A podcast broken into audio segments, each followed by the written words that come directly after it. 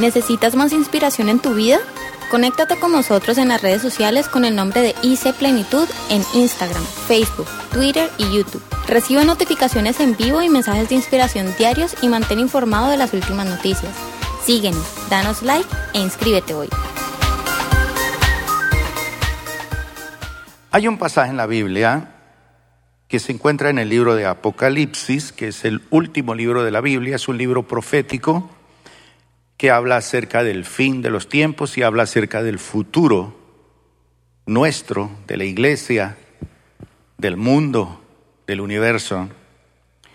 Fue escrito por el apóstol Juan, el capítulo 19, verso 4 al 9, y Juan, lleno del Espíritu Santo, tiene la revelación, Apocalipsis es revelación, y Juan tiene una revelación acerca de algunos acontecimientos para el futuro. Y antes de leer este pasaje, porque no sé cuántos de ustedes en alguna ocasión han visto eh, la premiación en televisión de los, los famosos premios Grammy. ¿Alguien los ha visto? ¿Le ha interesado eso o no? Algunos sí, otros no. Pero dentro de algunos del ámbito cristiano han habido algunos cristianos que han ganado esos premios, ¿cierto? Y con su música han impactado al mundo, transmitiendo ese arte. Pues los premios Grammy eh, son una distinción que otorga la Academia Nacional de Artes y Ciencias de Grabación de los Estados Unidos. Y ellos hacen esta distinción para darle el reconocimiento a estos artistas eh, por sus logros o haber sido destacados en la industria musical y los convoca cada año para premiar a estas personas que han sido o han hecho un aporte a esta área en el mundo entero. Y Siempre a, los premios son invitados personajes de talla internacional en el campo artístico y comparten y reciben un reconocimiento de parte de toda la industria de la música, como también en las otras artes escénicas, como en la televisión, el teatro y los premios Oscar, que son diferentes tipos de premiación que hacen para distinguir a estos personajes que han alcanzado unos niveles impresionantes.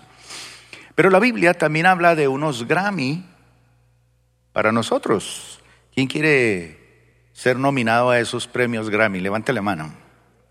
Bueno, hay cinco nominaciones y voy a hablar de cinco nominaciones a esos Grammy. Y obviamente esos premios son para nosotros. ¿Cómo se imagina usted que va a ser el acondicionamiento de sonido, luces, premios, eh, vestimenta, cuando estemos allí sentados frente al Señor y Él empiece a leer? Los nominados hoy son, y uno, uy, ojalá, entre millones de personas hay cinco nominaciones y quién sabe quién de los que estamos aquí ya hayamos sido nominados a sus premios. Recuerdo una historia de un hermano que él ah, muere y, y llega al cielo. Y cuando llega al cielo, lo reciben allí los ángeles y le dicen, bienvenido, vamos a darle un tour aquí por el cielo para que usted conozca las calles de oro, el mar de cristal, las mansiones que el Señor ha preparado para los que le aman. Y entonces eh, pasaron por unas mansiones espectaculares, de esas que usted ha soñado tener, y se detuvo frente a una de ellas, una mansión con unos jardines preciosos. Y entonces él dijo, uy, esta mansión es para mí. Y él se puso muy feliz y su corazón se movía a grandes velocidades. Entonces el, ángel que le acompañaba le dice, eh, ¿ves esta mansión tan espectacular? Sí. Bueno, esta ha sido reservada y le ha sido otorgada a una señora de su congregación. Y entonces se sorprendió porque pensaba que era para él. Entonces este pastor, cuando ve esa mansión, dice, bueno, ¿y para quién es? Era una anciana de la iglesia que nadie la observaba ni le prestaba atención. Nunca la invitaban al frente a comer arepas, nunca la llevaban a comer hamburguesa, nadie se preocupaba por ella. Pero esa señora tenía una organización en su vida de tal manera que ella destinaba ciertos tiempos al día para orar por el éxito del pastor. Y ella oraba por su pastor, oraba por la iglesia, oraba por las personas, la gente daba testimonio, me ha ido bien, el Señor me ha bendecido, me ha prosperado, yo no entiendo por qué Dios me bendice. Y nadie sabía el secreto. ¿Cuál era? Una anciana que oraba y oraba y oraba. Entonces el ángel, después de que le muestra esa mansión, dice, no, pues si a esa viejita le dio esa mansión tan tremenda, ¿cómo va a ser la mía? Y lo llevaron más allá y había una casita así, muy sencillita, ¿no? No era tan... Y le dice, aquí le toca a usted. Entonces él dice, bueno, al fin y al cabo es el cielo, pues yo me imaginaba que iba a ser.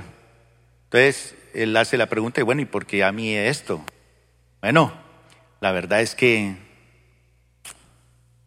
aquí las cosas, aquí no hay equivocaciones. Aquí se le da a cada uno según lo que haya merecido. Y este hombre quedó sorprendido. Y yo creo que muchos de nosotros vamos a quedar sorprendidos de ver en el cielo gente que nunca nos imaginábamos o no ver gente que nosotros nos imaginábamos que iba a estar. Entonces, eh, el tema de hoy se titula Los Grammys en el cielo. Primero que todo me gustaría saber cuántos de ustedes están interesados en llegar al cielo.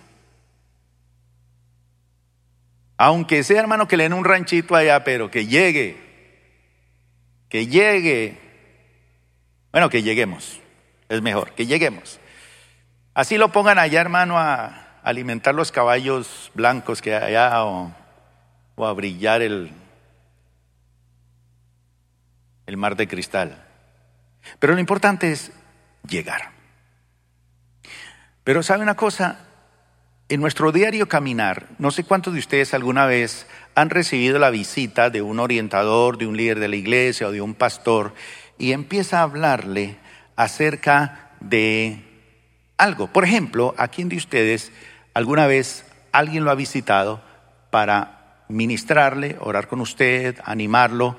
Y todo se centró en decirle, hermano, ya es tiempo de que usted le ponga freno a esa conducta que está haciendo, que no agrada al Señor. Que usted empiece a controlar algo en su vida. Control del genio, control financiero. Eh, hermano, póngale freno a eso es un desabrochado, eh, desorganizado. Y bueno, ¿quiénes son honestos y alguna vez recibieron un llamado de atención de su líder en esa área? Levante la mano. Vean, muchos desabrochados aquí. Bueno. Pero, ¿cuántos de ustedes a lo mejor han recibido otro tipo de administración o por lo menos han escuchado a su pastor decirle, hermano, gane almas? Evangelice. Salga de su zona de comodidad y comparta el Evangelio con las personas que no conocen a Cristo. Mire todas estas sillas que todavía están vacías. Necesitamos llenar esto de gente que venga a conocer la palabra de Dios, que empiece a pasar de la muerte a la vida, que empiece a disfrutar de las bendiciones del reino. ¿Cuántos han oído ese llamado de atención alguna vez? Y usted se hace ahí el de la oreja mocha. Eso es para otro el de atrás. ¿Cuántos de ustedes seguramente han recibido una visita o una administración donde le han enfatizado, por ejemplo, hermano, tiene que resistir esa prueba tan dura por la cual está usted pasando. Esto es duro lo que le ha pasado a usted. ¿Quién, quién ha tenido una prueba dura en la vida? Hay unas pruebas duras que lo dejan a uno sentado en el piso como Job, rascándose con un tiesto y echándose tierra en la cabeza, porque no hay salida, mejor dicho, se perdió todo y lo único que le queda vivo es la mujer y la mujer le dice, maldice a Dios y muérete, mi hijo, has perdido todo el tiempo. ¿Quién ha recibido ese mensaje de aliento alguna vez? Que le dice, hermano, que resistir la prueba. Y usted dice, ¿qué? Yo me la he pasado toda la vida en pruebas. Y prueba y prueba y prueba. Pero hay otros aquí que seguramente nunca han sido animados a amar la venida del Señor, a anhelar la venida del Señor. O sea, ven tanta cosa en el mundo que dicen, Señor, ven pronto. O hay personas que dicen, bueno, yo, yo quiero que tú vengas, Señor, pero aún hay almas que necesitan la palabra de Dios. ¿Quién vio la película de la lista de Schilder? Levanten los que vieron esa película. Los que no la han visto, levanten la mano. Véala. Es vieja esa película ya. La lista de Schilder. Es la historia de un comerciante alemán que en la Segunda Guerra Mundial utiliza su fábrica para contratar mano de obra judía para producir implementos para los alemanes. Y a través de su empresa, él logra eh, salvar la vida de mucha gente que iba para las cámaras de gas, iban a ser fusilados. Entonces él los contrataba les daba trabajo, pero él, con lo que ganaba de dinero con su fábrica, él lo que hacía era eh, eh, darle dinero a los soldados nazis para que le, le permitieran tener un trabajador. Entonces, con ese dinero, él salvó muchas, pero muchas vidas, muchas vidas. Al finalizar, eh, todos estos judíos después de la guerra se reúnen para hacerle una celebración especial a él, en gratitud por lo que él había hecho por todos los judíos de la Segunda Guerra Mundial, todos los que se salvaron. Y entonces, entre todos, lograron, eh, pues entre algunos, pues lograron donar de sus dientes oro y fundieron la argolla de matrimonio para regalársela a él y a su esposa que se iban a casar. Y cuando él toma las argollas empieza a llorar, a llorar con un sentimiento, porque dice, con el valor de estas dos argollas, cuántas vidas yo había podido salvar. Porque la gente, los, los, los, los nazis, los militares, por el oro, le permitían eso. O sea, ese valor de ese oro había salvado vidas, vidas. Y hay testimonios de otros que salvaron vidas. Entonces, eh, amar la venida del Señor es, sí, yo quiero que Él venga pronto, ven Señor Jesús, pero al mismo tiempo hacen algo porque entre más se demore la venida del Señor, un día más, ¿cuántas personas se salvarían? ¿Cuántas personas se salvarían? un día más, un día más. Es un día de esperanza. Y si nosotros que tenemos la verdad del Evangelio no hablamos de eso, pues es muy triste, muy triste. Pero bien, vamos a leer este pasaje. Apocalipsis 19, verso 4 al 9. Vean los premios Grammy en el cielo. Entonces, los 24 ancianos y los cuatro seres vivientes se, postraron y ¿qué hicieron? Adoraron a Dios. Imagínese ese, ese evento tan tremendo. Adoraron a Dios que estaba sentado en el trono. Exclamaron, Amén. Amén, ¿qué significa? Así es, así sea. Amén. Alabado sea el Señor. Y del trono salió una voz que dijo, alaben a nuestro Dios todos sus siervos y todos los que le temen, desde el más insignificante hasta el más importante. Entonces volví a oír algo que parecía el grito de una inmensa multitud o el rugido de enormes olas del mar o el estruendo de un potente trueno que decía, ¿qué decía? Alabado sea el Señor, pues el Señor, nuestro Dios Todopoderoso, reina. Alegrémonos y llenémonos de gozo y démosle honor a Él, porque el tiempo ha llegado para la boda del Cordero. ¿Cuántos quieren ir a esa boda?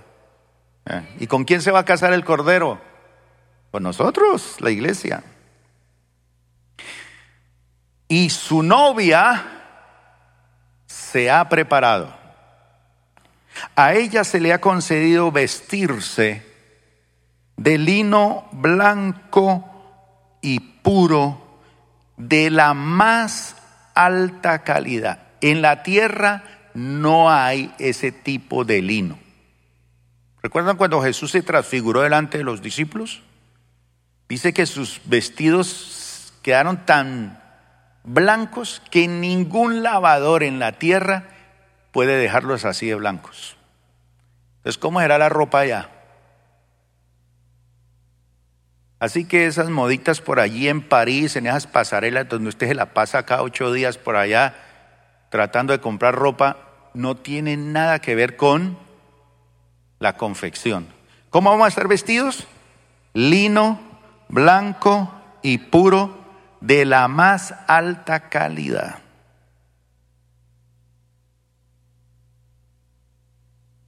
Al Señor le gustan las cosas buenas. Pues el lino de la más alta calidad, ¿qué representa? Esta gente que viene acá vamos a reconocerle sus buenas acciones del pueblo santo de Dios. Ese lino esas vestiduras blancas y resplandecientes representan las buenas acciones del pueblo santo. Quiere decir que todo lo que usted haga bueno, de buena calidad, y si lo hace para el Señor, ¿qué va a pasar? El Señor lo va a tener en cuenta. Lo va a tener en cuenta. Yo sé que muchas cosas que usted hace el pastor ni se da cuenta. Pero si usted lo hace para Él y lo hace bien, el Señor va a reconocer esa buena calidad de sus acciones. Entonces los premios Grammys en el cielo son para aquellos que hicieron las cosas de alta calidad, de alta calidad.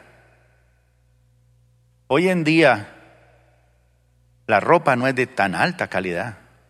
Los electrodomésticos ya no son de alta calidad. Los carros tampoco. Todo está para que se dañe rápido y usted compre repuestos. Ya no. La comida misma que usted come ya no es de alta calidad. Y gracias a que esa comida es de baja calidad, pues usted bendice los médicos, las clínicas, los hospitales, las funerarias. Claro bendice los bancos, porque se endeuda.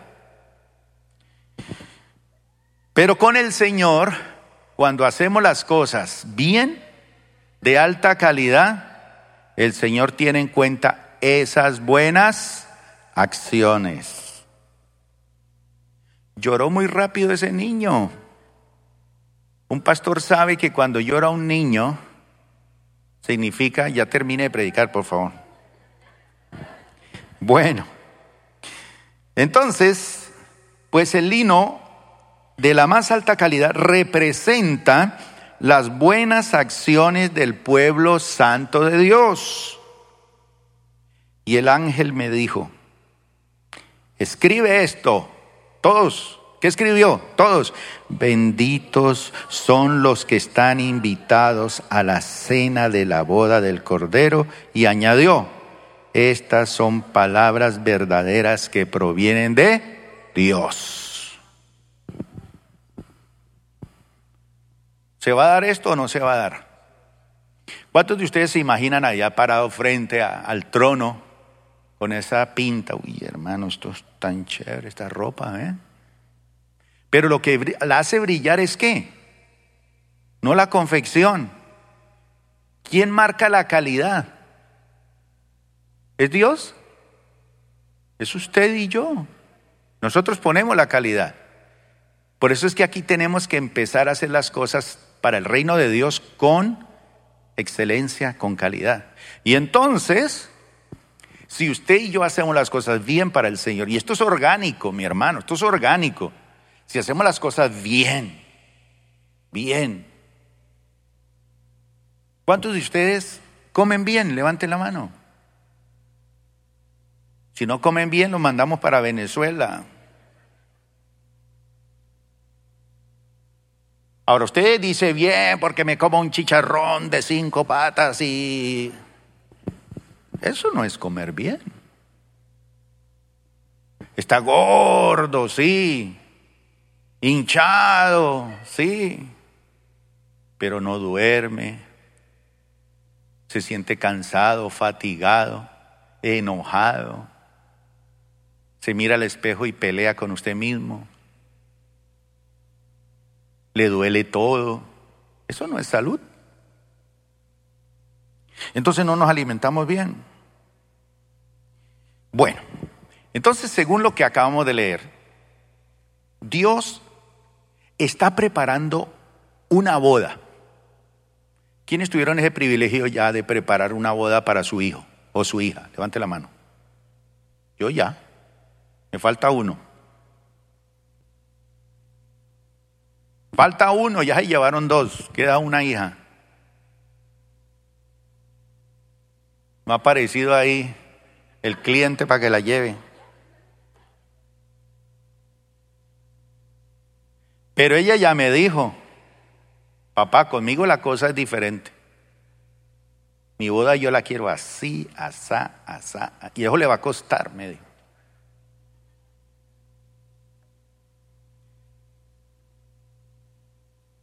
Dios está preparando la fiesta de quién? De su Hijo. Es la fiesta más espectacular a la cual usted va a ser invitado. Es la fiesta de su Hijo. Y ese día de esa fiesta va a unir a su Hijo con su novia, la esposa que se llama la iglesia. Va a estar vestida de lino blanco, limpio, resplandeciente, porque son las buenas acciones que disfrutaron servirle a Dios aquí en, esta, en este planeta Tierra. Pero no solamente eso, sino son aquellos que creyeron de todo corazón en Cristo y lo recibieron y lo aceptaron y vivieron con Él como Señor de su vida y como Salvador. Entonces, como Él es el Señor de mi vida, Él es el que da las órdenes, Él es el amo. Yo soy el mayordomo o soy el siervo. Entonces el amo da las órdenes al mayordomo y le dice, mire, haga tal cosa en la finca. Y él luego busca ahí a, al siervo y le dice, bueno, venga, córteme estos árboles así, porque el amo quiere que el prado esté así, los árboles así, entonces, ese día vamos a presentarnos usted y yo para presenciar y participar de esa fiesta. ¿Cómo se imaginan ustedes la música de esa fiesta? ¿Cómo se imaginan ustedes la comida de ese banquete. ¿Cómo se imaginan los, las decoraciones que van a ver en ese sitio?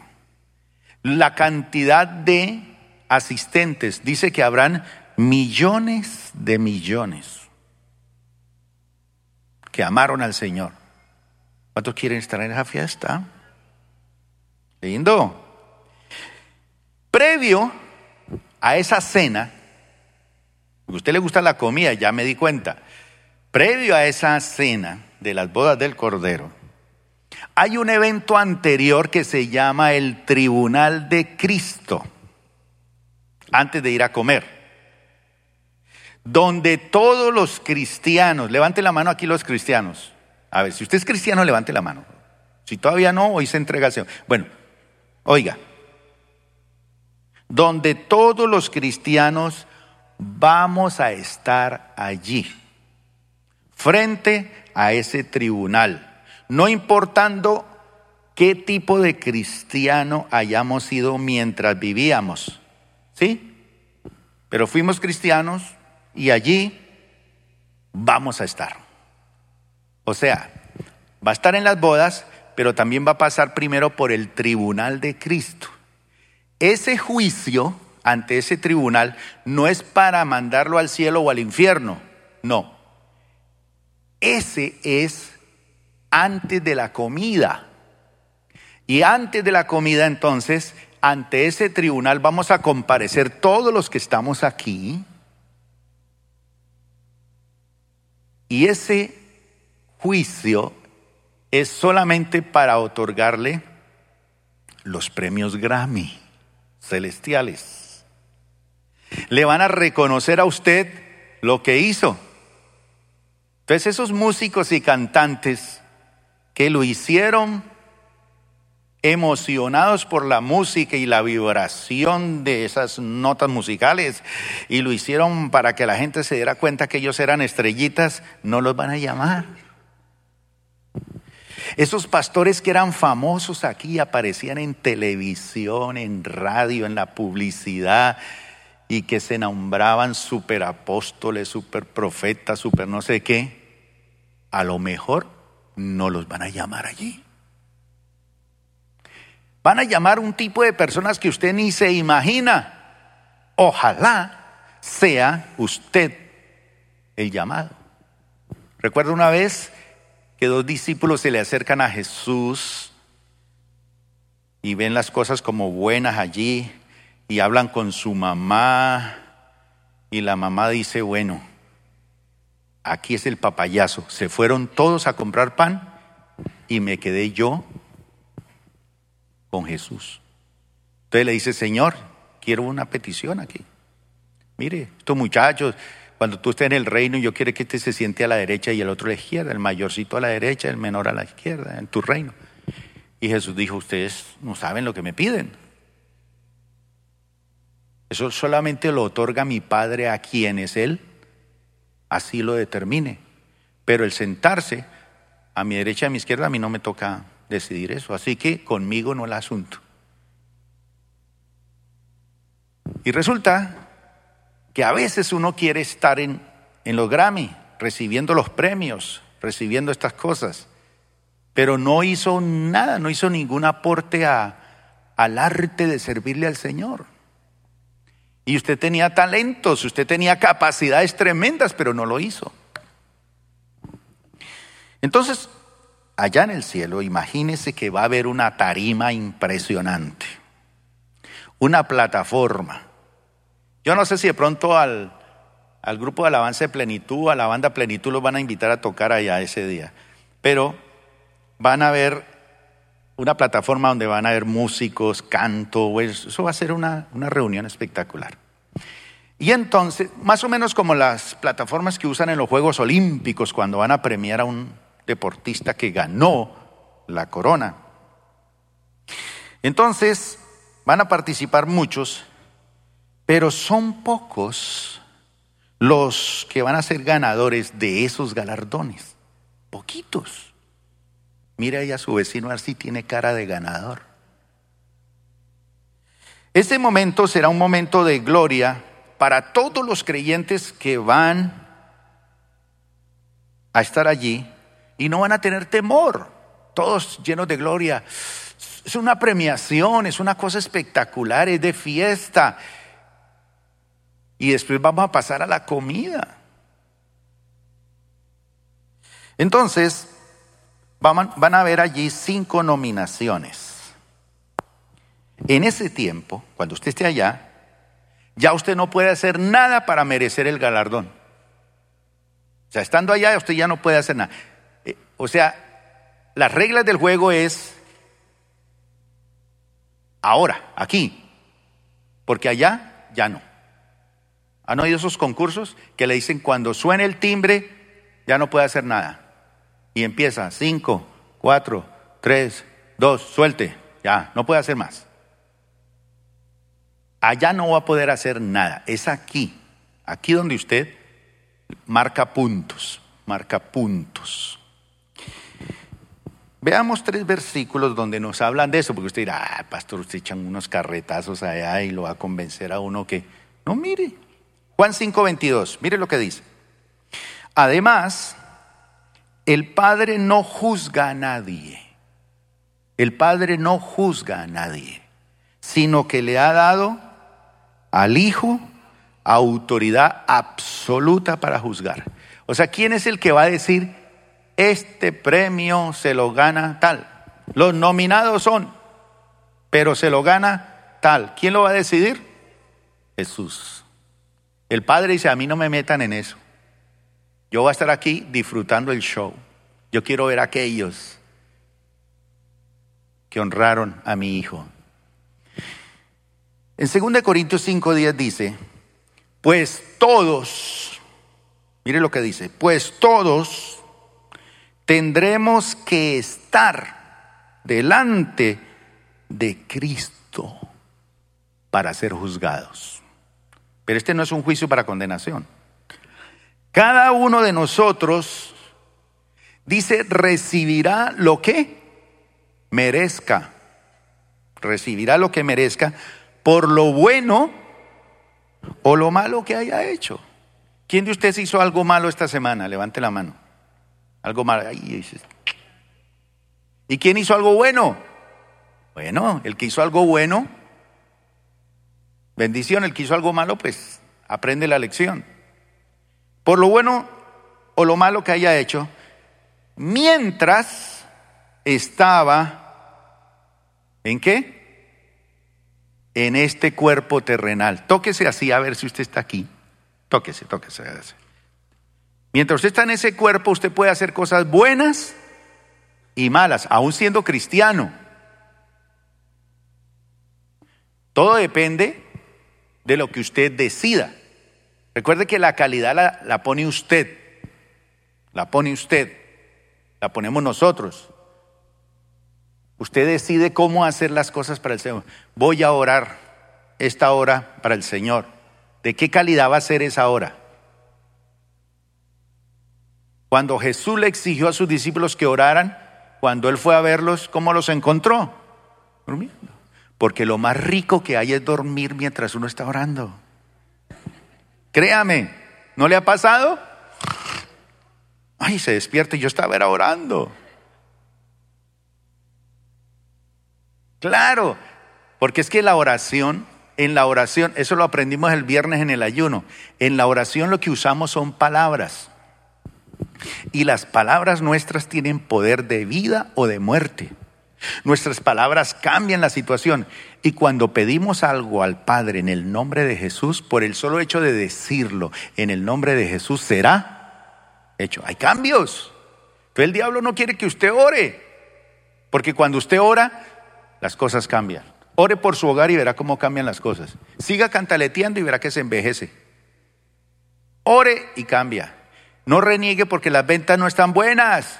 Ore, mi hermano, ore el Señor cuando desata la bendición, en un minuto, en un segundo le cambia su destino económico. Pero ore. No se deje interrumpir de nadie en el secreto. Y el Señor que te escucha en secreto te recompensará en público. Bueno, otro versículo, Apocalipsis 22, 12. Miren, dijo el Señor, yo vengo, se ha demorado dos mil años, pero él dijo, yo vengo pronto. Para el Señor un día es como mil años y mil años como un día. He aquí, yo vengo pronto y traigo la recompensa conmigo para pagarle a cada uno según lo que haya hecho. La salvación no es por obras. Somos salvos para hacer obras. Somos salvos para hacer cosas buenas y excelentes para el Señor. Sea excelente en lo que usted hace, allá en su empresa, en su trabajo, en su hogar. Sea excelente. Pero ¿y para las cosas de Dios qué? ¿Baja calidad? Mm. Muchos le damos más prioridad de calidad a las cosas externas nuestras que a las cosas del Señor. Voy a ayunar hoy. Se levanta y ora. Y a la media hora se está metiendo un roscón de llenos de bocadillo. No, son las seis de la tarde y no ha comido, ha orado todo el día, está rico, tomando agua. Y dice, yo como que no tengo hambre, sigo. Dos, tres días, no, no se va a morir. Y si toma agua puede durar 40 días. Y se va a sanar de muchas enfermedades y muchas cosas. Calidad, mi hermano, calidad, calidad. Entonces, hay cinco premios Grammy en el cielo. Vamos con el primero. ¿Cuántos quieren estar nominados a este? Número uno. Este premio Grammy se llama Incorruptible. Es una corona incorruptible. Incorruptible. ¿Qué es incorruptible? Que no se oxida, que no se pudre, que no le afecta el tiempo. Es una corona que usted, después de que la reciba, nunca se envejecerá. Nunca se va a acabar. Va a ser algo espectacular. Y los nominados son, ¿quién quiere esa corona? Veamos 1 Corintios 9, 25. Todos los atletas, todos somos atletas espirituales aquí, todos. Dice, todos los atletas se entrenan con disciplina. O sea, para recibir esta corona, lo primero que hay que hacer es que entrenar. Entrenar. Lo segundo, hay que entrenar con disciplina. Ah, sí, ese se sienta ya en el trono y recibe un laurel y todo, pero ¿cuántas horas montado en una bicicleta? Entrenando. Horas, días. Esas niñas que ganan en los Olímpicos la gimnasia, entrenan 8, 10 horas diarias. Mientras usted está comiendo ahí chicharrón y frijoles, ellas están entrenando. Entonces, dice, todos los atletas se entrenan con disciplina. Ya usted quedó aburrido ahí. Esa corona no es para mí. Soy indisciplinado, no entreno. Ore, ¿y cómo oro? Pues entrene, hermano, abra la boca y diga algo. Entrene, ábrala, al menos haga así. Y después que salga algo ahí, algo, pero diga algo, entrene, hermano. Como antes sí le mentaba la mamá al vecino. ¿Y quién lo entrenó? Y ahora para orar no tiene. Entrene. Voy a entrenar como ser un buen diezmador. Ahorita en las redes sociales y todo le dan garrote a esos diezmos, la gente, que eso es del Antiguo Testamento, que eso no es del Nuevo, que eso no sé qué, que una filosofía, no quieren entrar en el plan de la bendición del Señor. Satanás se mete en eso. Entonces, dice, lo hacen para qué? Para ganar un premio que se desvanecerá. Los que jugaron los olímpicos hace muchos años, esos premios ya se desvanecieron, se acabaron. Pero nosotros, nosotros lo hacemos por un premio eterno. nunca se va a dañar, nunca se va a corromper. Es decir, permanecerá para siempre. Ahora, esta corona incorruptible, este premio Grammy, ¿quién se lo va a ganar? ¿Para quién será esta corona? Para los que supieron, según este versículo, dominarse a sí mismo. Obvio, correr un día va a amanecer al otro día dolorido, pero si usted va a correr continuamente, se va a ejercitar, va a aprender a quitarse el sueño de encima, la pereza de encima, va a quitarse muchas cosas de encima. ¿Quiénes se ganan este premio Grammy? Los que aprenden a dominarse. Es que hermano, yo no puedo dominar la lengua. Esto de la lengua es terrible. Cuenta la historia que habían tres pastores que estaban reunidos en una casa, en una sala, informalmente, tomando café y charlando. Y en el momento de la conversación uno de ellos dijo, bueno, ya que estamos aquí, somos tres pastores, este ambiente tan bonito, a mí me da pena hablar de estas cosas, pero es que yo quiero comentarles para que oren por mí. Yo no resisto y yo tengo que robarme los diezmos en la iglesia. Yo quiero que oren por mí.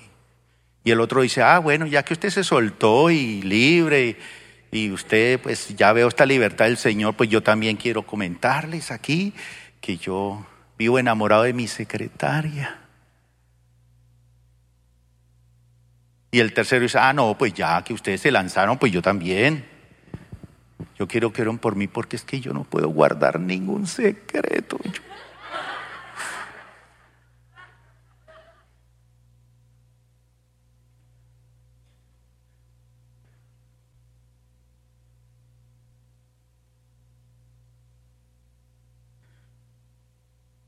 No supieron dominarse a sí mismos. Este premio es para los que aprenden a dominarse. Sí, la carne, el viejo hombre, toda esta cosa. Este es para quién? Para los que aprenden a ponerle freno a la irresponsabilidad, freno a esas cosas que no agradan al Señor. Ya están todos golpeados y azotados y llevan una vida de golpes, 20 años de cristianos golpeados y adoloridos y nada que le ponen freno a esos impulsos.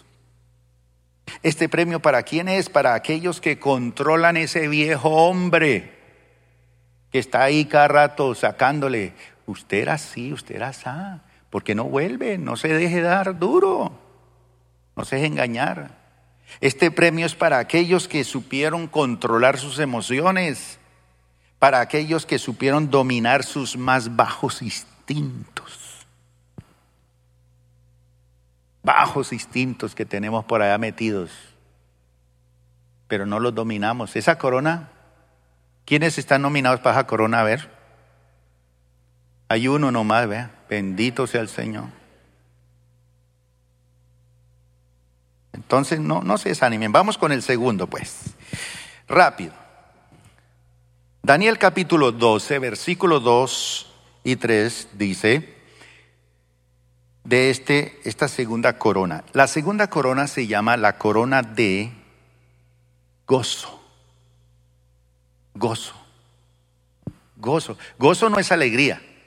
El gozo desborda y supera la alegría. Es algo que, que nadie se lo puede quitar. Se murió el esposo o la esposa, pero usted sigue gozoso. Eso no lo es barata. Se acabó el negocio. Fracasó y quedó en cero. Y tiene el gozo del Señor. Y dice, bueno, crisis es oportunidad, Dios me está mostrando otra cosa. Dios me dio, el Señor me quitó, bendito sea su nombre. Ese gozo no lo quita nadie, esa corona, mire quién se la va a ganar. Veamos. Se levantarán muchos, Daniel 12, se levantarán muchos de los que están muertos y enterrados. Algunos se levantarán para vida eterna y otros se van a levantar para vergüenza y deshonra eterna. Los sabios resplandecerán tan brillantes como el cielo, y quienes conducen a muchos a la justicia brillarán como estrellas para siempre. ¿Les gustó, ¿Les gustó ese versículo? Bueno, en Tesalonicenses capítulo 2, 19 y 20 habla más de este episodio.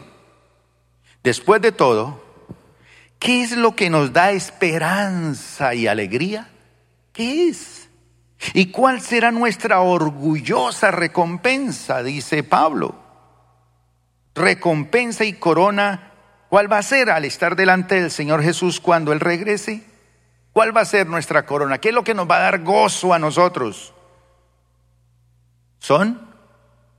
¿Son? Ustedes. Mira al del lado y dígale, ¿usted es usted? ¿Cuántos de ustedes pueden pararse y decir aquí en la iglesia, mire, usted, usted, usted, usted, usted, usted, usted, usted está aquí porque el Señor me usó para ganarlo para el Señor? Dice, ustedes, sí, ustedes son nuestro orgullo y nuestra alegría. esa corona de gozo. Por eso dice la Biblia que cuando una persona acepta a Cristo, usted, usted le habla de Cristo a alguien y le invita a recibir al Señor en su corazón y él ora y recibe a Jesús. Usted puede estar en el ranchito más humilde, en el parque donde los perros hacen más sus necesidades, en la cárcel, no sé, pero si está allí y esa persona recibe a Jesús, por medio de su predicación, dice la Biblia que en el cielo hay fiesta. Los ángeles se gozan cuando una persona se arrepiente y se convierte al Señor. Entonces, la corona de gozo, la corona que da mayor felicidad, por eso es que no hay gozo que le puedan quitar a una persona que es ganadora de almas. Una persona que gana almas. Ahora, Dentro de esos ganadores de almas están los que oran para que esos ganadores lo hagan. Yo no sé aquí cuántos pertenecen a la tercera edad, pero hay un ministerio para la tercera edad. Levante la mano aquí los que están en la tercera edad ya. ¿Cuándo comienza la tercera edad? ¿A los 60? 60 es cuando ya no lo, no lo dejan hacer fila en los bancos. Ya ahí usted es viejito. Mi esposa va siempre y se hace allá en los viejitos y pasa rápido y paga las cuentas. Y ella me dice, vaya, párese usted también. Digo, es que no me creen, se burlan de mí. Yo me paro allá y esto es para los viejitos. Me toca acá la cédula. Ay, ¿verdad? Es como que está falsa esa cédula. 60 años encima, hermano. Ya entramos en la tercera. ¿Quiénes tienen 60 para allá? A ver. Un ministerio para ustedes, mis hermanos. El ministerio de la intercesión, la oración. Entonces usted se arrodilla y dice, Señor, levanta. Estos días estábamos orando aquí que el Señor nos abra los cielos y nos dé una lluvia de qué? de orientadores, gente que tome discípulos para enseñarle la palabra de Dios. Esta corona de gozo, mi hermano, ¿para quiénes será esta corona? Para los ganadores de almas. Solo para los ganadores de almas. ¿Cuántos aquí son ganadores de almas? Esa corona no es para ustedes entonces es para otras iglesias. Es para aquellos que conducen a otro a los pies de Cristo. Esa corona de gozo la empieza a disfrutar ustedes de acá, pero allá se la van a confirmar. No hay gozo más grande que llevar a una persona a conocer a Cristo. Pero no solamente que conozca, hay que plantarla, formarla, equiparla, hacerla un discípulo. Jesús dijo, id y predicad el Evangelio a todas las naciones y hagan discípulos en todas las naciones. Entonces esta corona es para aquellos que condujeron a otros a los pies de Cristo. Así que usted se va a ir pelado para el cielo. Ah, es que a mí me da miedo, me da pena. Usted no sabe si se gana a una persona para Cristo, si se está ganando un niño, puede ser el próximo presidente de Colombia. Usted no sabe. Es para los que se alegran cuando otro recibe a Cristo en el corazón. Menos mal que en esta iglesia no pasa eso, pero yo he oído por ahí gente que dice, ay, ojalá la iglesia no crezca. A mí no me gustan las iglesias grandes. Váyase, hermano, váyase. Por favor, vayas. Se lo suplico, vayas, hermano. Porque usted va a echar a perder esta iglesia, Dios mío. Hay todos aquí orando, ayunando, ofrendando y todo para que esto se llene. Y allá el otro, ay, que ojalá esta iglesia no crezca. Esta corona para usted no es. Para usted no es. Ya la embarró. Ya usted está quebrado ahí. Esta corona mi hermano,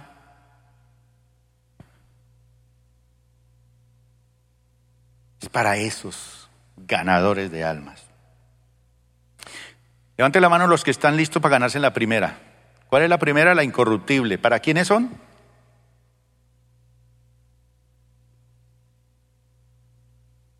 Los disciplinados. La segunda, para los ganadores de almas. Ese premio Grammy. Y entre los ganadores de almas, una vez estuve en Holanda en un congreso mundial de evangelistas y me tocó dormir ahí al lado con un viejito. Casi no podía ni caminar el viejito ahí, con una túnica, era de por allá de, del África. Y me puse a hablar con él. Y ahí en ese inglés precario ahí, Estábamos tratando de definir si eran mil o diez mil o cien mil. Este viejito está... Tuve que buscar allí un intérprete. Cuando yo le pregunto a él el que era y porque estaba allí, yo estaba contento porque yo tengo una iglesia como de tres mil miembros, entonces yo estaba feliz, orgulloso, soberbio, porque yo tengo una iglesia grande. Y, y ese viejito ingerido me dice que es doctor en divinidades y que dirigía un seminario teológico que tenía como 20 mil estudiantes y que la iglesia de él tenía 100 mil miembros. Mm. Y yo dormido en mi cama volteaba y miraba a ese viejito y decía, no, no puede ser. Y averigüé con otros y, uy, era una eminencia Señor.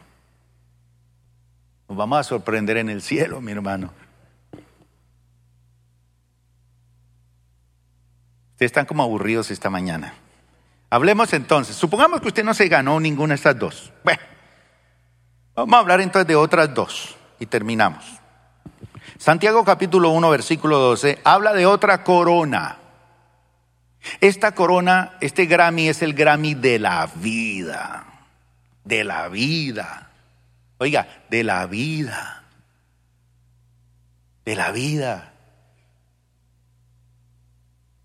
Es para aquellos que aman la vida, que no están a favor del aborto, que no están a favor de la muerte, que mientras haya vida hay esperanza. Bueno, no sé. Santiago capítulo 1, versículo 12 dice, Dios bendice a los que soportan con paciencia las pruebas y las tentaciones, porque después de superarlas, recibirán qué? Que Dios ha prometido a quienes lo aman. ¿Usted me ama a mí?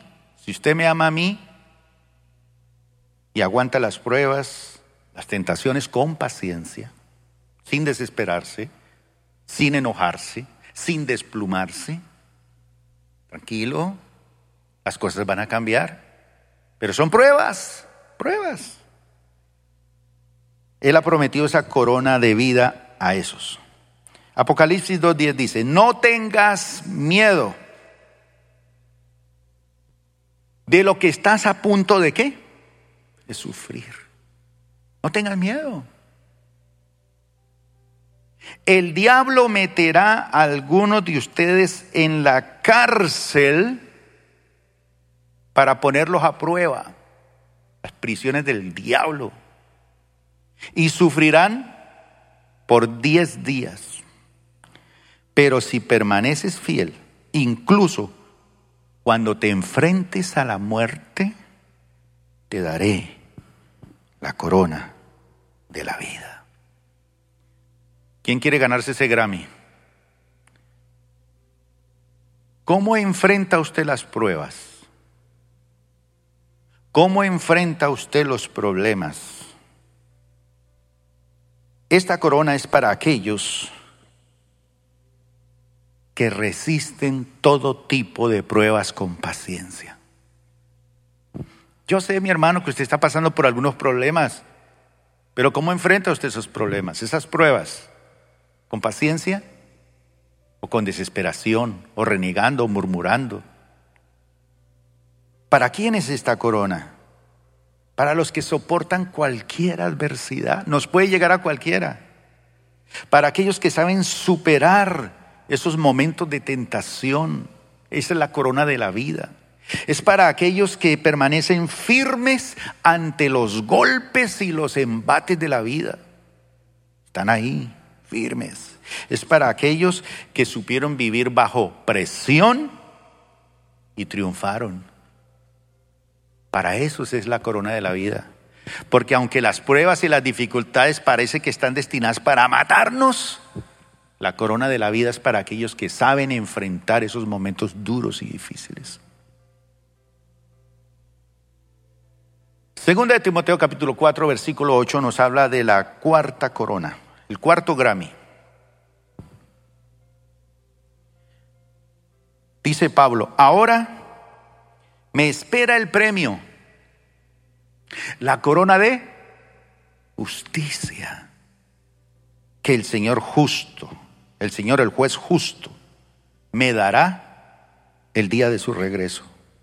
Y el premio no es solo para mí, sino para todos los que esperan con anhelo su venida. ¿Para quién es esta corona de justicia? esa corona de justicia que uno quiere que se implante ya la justicia del Señor, que se acabe toda esta cosa, tanta corrupción, que se establezca la justicia de Dios en Colombia, en el mundo. ¿Para quién es esta corona? Para los que aman la venida del Señor. Para aquellos que dejaron todo para que Cristo sea dado a conocer en todo el mundo. Vidas consagradas para que otros puedan conocer a Cristo. Gente que ama la venida del Señor sí que Él venga. Pero como Él viene, hay que hacer que esta gente conozca al Señor. Y termino con otra corona. Primera de Pedro capítulo 5, versículo 1 al 4. La quinta, el quinto Grammy, es la corona de gloria. La corona de gloria. Gloria. ¿Cuántos se gozaron con ese ese triunfo de Colombia sobre Francia. Ahí vi unas papas criollas y unas papas a la francesa. el, bulto de papas criollas decía tres y las papas francesas dos.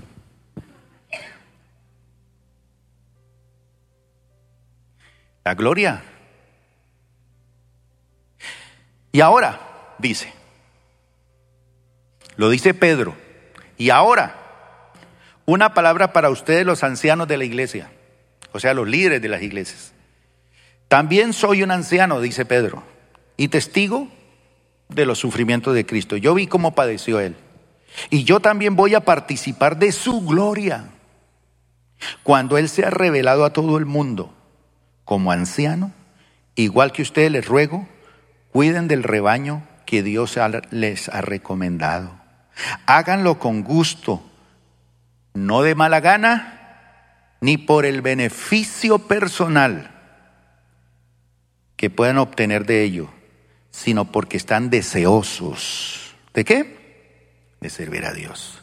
No abusen de la autoridad que tienen sobre los que están a su cargo, sino guíenlos con su buen ejemplo. Así, cuando venga el gran pastor, recibirán una corona de gloria y honor eternos. ¿Para quién es esta corona de gloria? es única y exclusiva de los pastores. Pero no todos los pastores la van a recibir. Ahí es donde yo me pongo a pensar, Señor, ¿será que yo estaré ahí?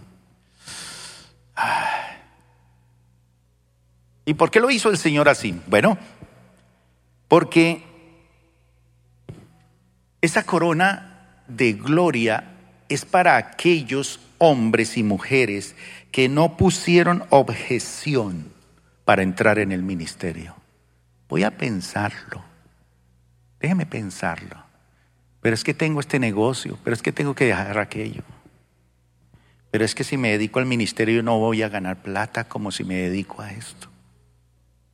Esta corona será para aquellos que prefirieron servirle a Dios que usufructuar una carrera profesional que les traería mucho dinero. Seguro que sí.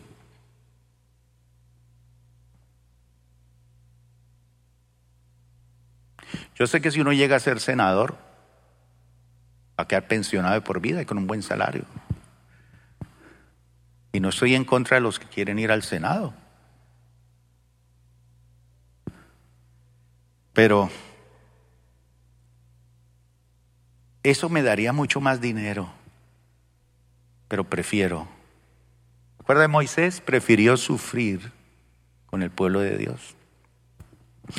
¿Para quién es esta corona de gloria? Para aquellos que cuidaron, cuidaron la iglesia de Cristo. No los que dijeron yo soy apóstol o pastor. ¿Cuidó usted la iglesia de Cristo? Lo hicieron con integridad, lo hicieron con abnegación, lo hicieron con o lo hicieron por obligación. Esta corona de gloria va a ser única y exclusivamente para aquellos pastores que no fueron tras ganancias deshonestas. Hay gente que tiene agendas ocultas. Quiero ser pastor porque quiero ganar dinero. Quiero entrar al ministerio para hacer plata. Yo animo a los jóvenes que entren al ministerio Felicito a los que no han abandonado el ministerio, pastores. Yo bendigo a los que supieron terminar su ministerio con dignidad. Porque hay unos que empezaron bien pero terminaron mal. Para eso es la corona de gloria.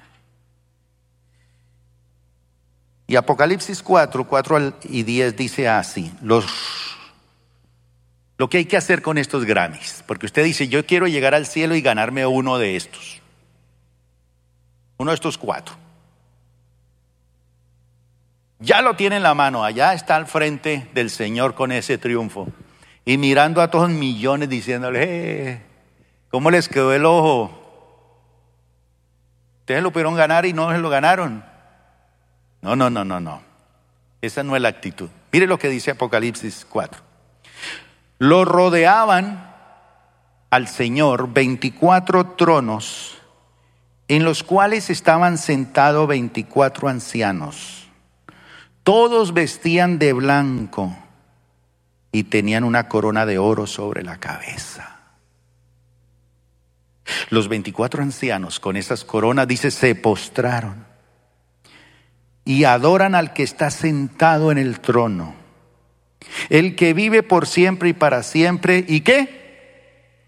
Ponen sus coronas delante del trono diciendo, tú eres el merecedor de esta corona, no yo. Y aquí es donde toma valor la importancia de recibir por lo menos una. Yo sé que ustedes están diciendo, mm, ni una. Pero bueno, al menos se ganó una. Si se la ganó, la clave no es ganársela. La clave es que al tenerla usted la pueda colocar a los pies de Cristo. Y no presumir que usted se la ganó, sino se acerca al trono soberano del Señor Jesucristo y en señal de adoración, porque toda la gloria y toda la honra es para el Señor de señores y Rey de reyes. Los que quieren ganar Grammy, póngase de pie. Y los que quieran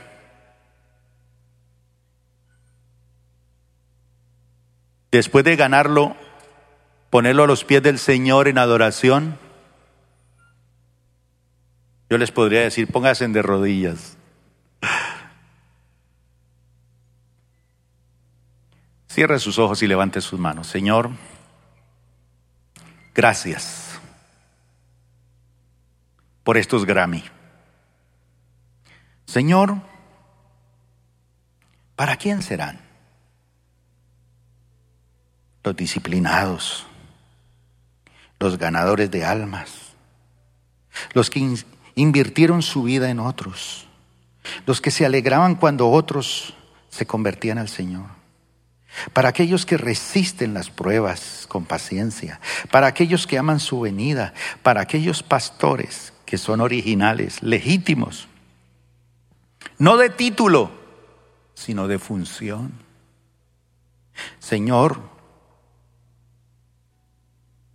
y con este Grammy en la mano regresaremos a la tribuna, pero esta vez para ponerlas, poner estos premios a los pies de Cristo no para sentirnos superiores a los que no recibieron ninguna, porque para Él sea la honra, la gloria y la excelencia. Y desde ya queremos poner nuestra vida sobre el altar en adoración. Vamos a cantar este coro de adoración al Señor, esta canción, pero yo quisiera que por favor, con sus ojos cerrados, entienda usted ha sido llamado para grandes bendiciones y recompensas. Vamos a servirle al Señor de corazón. Gracias por acompañarnos el día de hoy. Nosotros creemos que Dios quiere hacer más cosas para ti a través de ti y nos encantaría saberlo. Si has sido impactado por este ministerio, compártelo a nuestro correo electrónico info@plenitud.org. Otra vez muchas gracias por acompañarnos y esperamos que este mensaje sea de bendición para ti.